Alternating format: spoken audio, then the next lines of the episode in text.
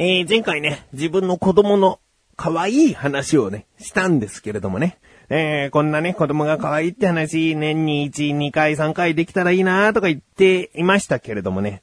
あのー、話しそびれてしまったことがあったので、ちょっとだけ、このオープニングトークのところで話させていただけないかなと思いまして。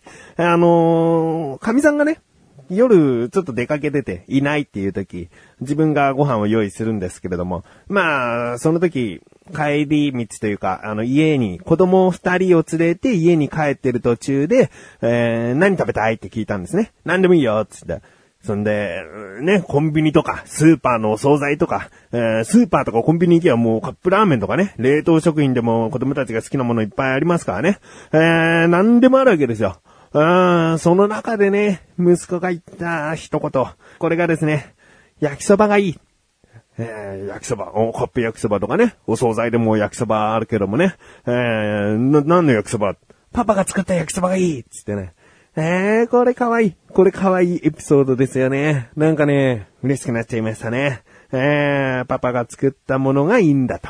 うん、スパゲッティもですね、レトルトを使えばですよ、もう今やどんな、いろんな味があるわけですよ。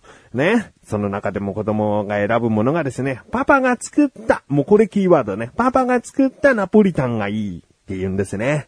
スパゲッティ何がいいって聞くとね。あーもう、これがね、僕にとったら嬉しいなという、可愛いなと思うエピソードかな。えー、でもね、本当に何でもいいよっていうね。もう、あの、わがままとか何でもいい。とにかく自分が一番食べたいもの言ってみてっていうね、もっとこう、押すとですね、えー、なんて答えるかっていうとね、それは、それは、まあ子供らしく焼肉って言うんですよね。えー、決してそこはね、パパが作ったじゃないです。パパは、あの焼肉は別に作ったことはないので、えー、焼肉、お店で食べる焼肉が一番好きみたいですね。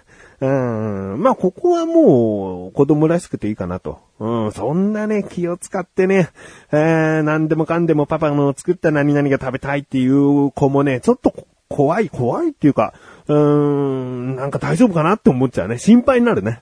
うん、そんなに気を使わなくてもって思っちゃうね。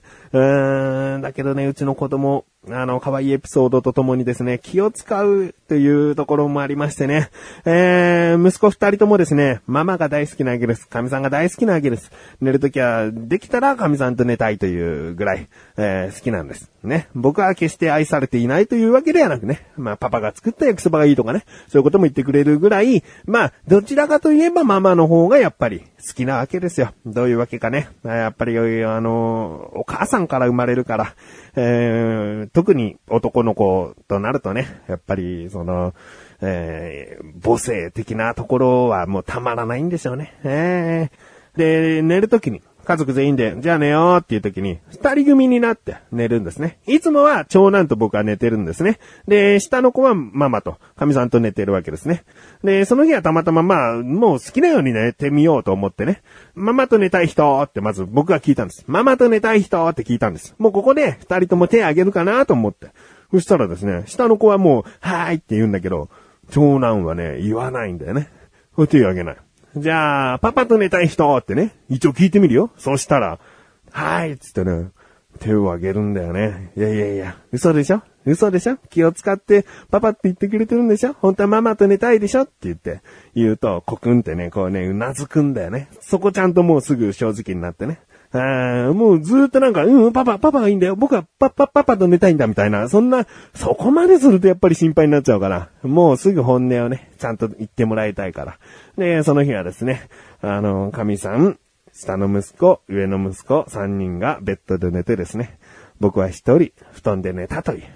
いやいや、全然寂しくなんかない。こういうもんだと思ってます。やっぱりね、うーん、とある芸能人さんも言ってましたけどね、なんかね、母親には勝てないんだよな。愛の大きさというか、愛というか、もともと持っている好意的な部分っていうのはね、何かこう、母親に勝てない部分っていうのがね、ああるんだな。うん。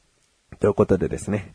まあ、子供事情の話は、しばらく、これを機にしばらく、えー、しませんので、えー、子供嫌いの方、申し訳ありませんなんてことは言わないけどね、えー、まあ、本当に気が向いたらやっぱり話したくなるので、えー、話してしまいますけれども、子供好きな方にとったら、ちょっと微笑ましいエピソードを話すことできたんじゃないかなと思ってますよ。うん。ということで、息子二人が大好きな自分がお送りします。菊池のなかなか向上心。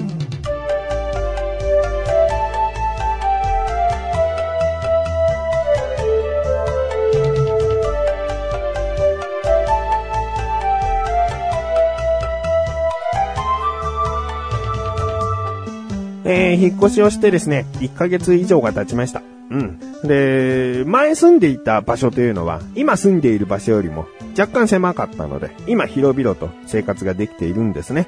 で、広いな、広いな、なんつってね、最初のうちは思ってたんだけど、やっぱり住み始めると、そこそこの広さに感じてしまうものなんですね。これは決して寂しいことではないとは思ってますけれども、うーん、未だにたまにね、こう、チラシとかで入っているマンションとかね、えー、そういった一軒家とかね、その間取りのチラシ入ってきますけども、それを見ると、ああ、そうか、こうなるか、こうなるかと思うけども、ああ、ここに引っ越してみたいっていうほどまではいかないね。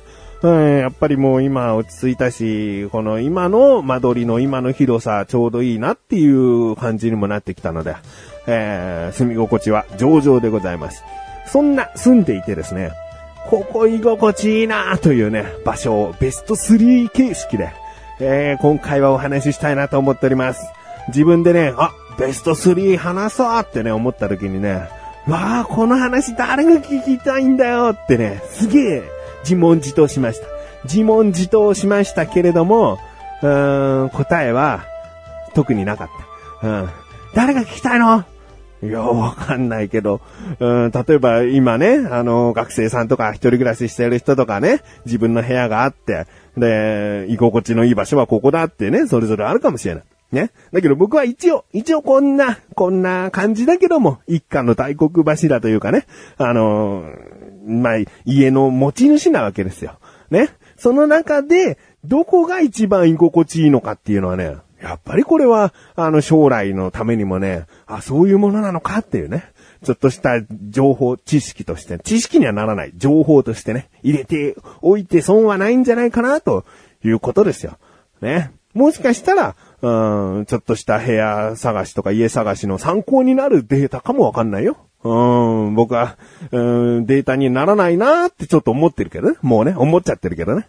えー、まあ、よくテレビで言われるのはほら、あのー、もう家ではすごく、こう、神さんには煙たがれられ、えー、子供にも、こう、相手されないんで、僕はトイレが一番落ち着きますとかね、えー、お風呂入ってる時が一番こう、リラックスできますとかね。なんか、結局こう、一人ぼっちになれる、えー、比較的狭い空間がいいっていう答えが、なんか、テレビでは面白がって取り上げられますけれどもね、僕は正直に、普通に行きたいなと思っております。えー、まず、第3位。第3位はですね、自分の部屋の椅子ですね。うーん、まあこれはですね、やっぱり収録しているっていうのもあるんですけれども、パソコンの画面が2画面こうどんどんとあってね。で、決してこう、いい高級椅子ではない、えー、デスクチェア。えー、背もたれも、うん、背中半分のところまでしかない。まあ、普通の、普通の背もたれね。よくこうね、デスクチェアつったらもう頭のところまでガーッとこうあって、リクライニングできますみたいな、そんな椅子とかね、理想だけど、実際それが来たら僕の部屋に置けないぐらい今もう窮屈になっていて、もしその椅子が手に入れば、まあ3位じゃなくてももっと上位に行ったかなって感じなんだけども、うーん、結局、うん、一人になれるからっていう理由でもないんですよね。なんだかんだここに夜中は一人長くいるなっていう、うん、結果的な第3位ですね。うん、居心地がいいからいるのかどうかっていうのが、ちょっとまだ曖昧な。うん、パソコンがあるからいるのか。だけど腰も痛くならないし、別に、うん、横になりたいとか、うん、なんか、ストレスが溜まる場所ではない。うん、ちょっと狭いかなっていうのはあるよ。うん、1メートル、1メートルあったら十分なんだけど、机と後ろの、後ろには、あの、食器棚があるんですけどね。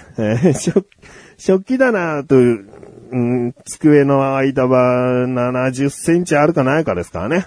そこに椅子を置いて座ってますので、あんまりこう、寄りかかれないっていうか、体を伸ばせない、うん、場所なんですよね。えー、だからそこまで居心地がいいわけではない。うん。えー、第2位。第2位はですね、これは、換気扇の下ですね。えー、換気扇の下っていうのは、まあ、いわゆる、グリルの、グリルっていうのかな。えー、ガスコンロ。ガスコンロの前に、えー、丸椅子を置いてるんですけれども、そこに座って、えー、僕は喫煙者なのでタバコをしているんですけれども、そこに座っている時間っていうのもね、なかなかいい。うーん、カウンターキッチンなんだけども、その、全然こうね、広々としてないの。ガスコンロの前だけ。ガスコンロの前だけ壁があるから、うん、そこに壁がなければ、テレビ見れるんだけど、テレビも見れないし、もう本当に冷蔵庫とガスコンロに挟まれて座っているっていう。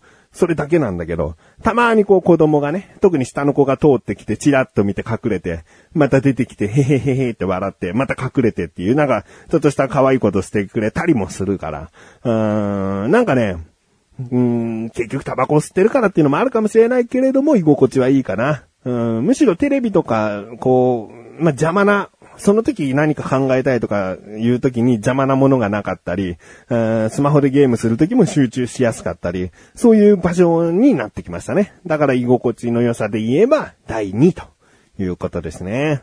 そして、そして第1位が、第一、もう自分の部屋とタバコ吸える場所っていう2箇所出ちゃいましたからね。じゃあ第一位どこなのかというとですね、リビングのソファー。これがもう堂々の1位でね。で、僕ね、ソファーのある生活がしたかったんですよ。前の家ではソファー置けなくはないんだけども、置いたら明らかに邪魔だなっていう感じで、買うのをこう、やめていたんですけれども、うーん、ソファーがね、ありましてね。で、このソファーっていうのは、この家を買った時にもうついてた家具なんですね。だから、うーん、二人用のソファーで、二人用のソファーで、まあ、広めの、えー、感じ。で、肘掛けが左右にあって、ふわふわなソファー。これが、まあ、備え付けというか、えー、もし欲しいって言うんであれば置いてきますって言われたので、あ、じゃあ、せっかくなんでいただきますって言って、えー、置いてってもらったんですね。で、もし自分にとって、えー、なんか良くないな、しっくりこないなって思ったら、うん、捨てちゃえばいいわけですから、新しいの買えばいいわけですから、とりあえず使ってみようっていう感じで使ってみたらですね、まあ、いい。うーん、あの、肘掛けの硬さがね、ちょうど良くてね、あの、枕にすると。もう横になってテレビを見るには最適なんですよ。座っていてももちろん全然、えー、お尻とか痛くならない、疲れないソファーで、えー、調べてみたらっていうか、カバーをね、新しいカバー欲しいなと思って調べてみたら、えー、イケアのソファーだったので、えー、新しいカバーもですね、つけて、で、もう新品のような感じで、そのソファーを使わせていただいていますね。えー、もうね、このソファーがあれば、動きたくない。神さんとね、夜になると取り合いですね。取り合いっていうか、先に座ってたもん勝ちっていうね。うーん、そんな感じで、とても、とても居心地のいい場所ですね。うーん、そこで横になってテレビ見てたり、スマホいじってたりとか、うん、ぼーっとしてる時間が家の中でいる時の一番幸せな時間かな。うん。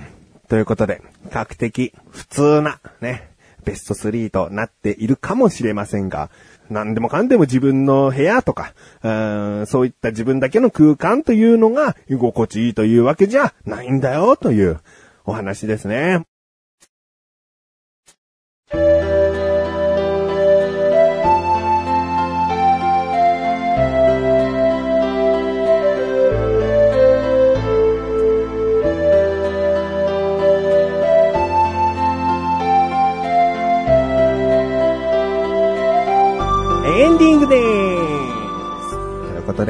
まり興味を持てないベスト3聞いていただきましてありがとうございました。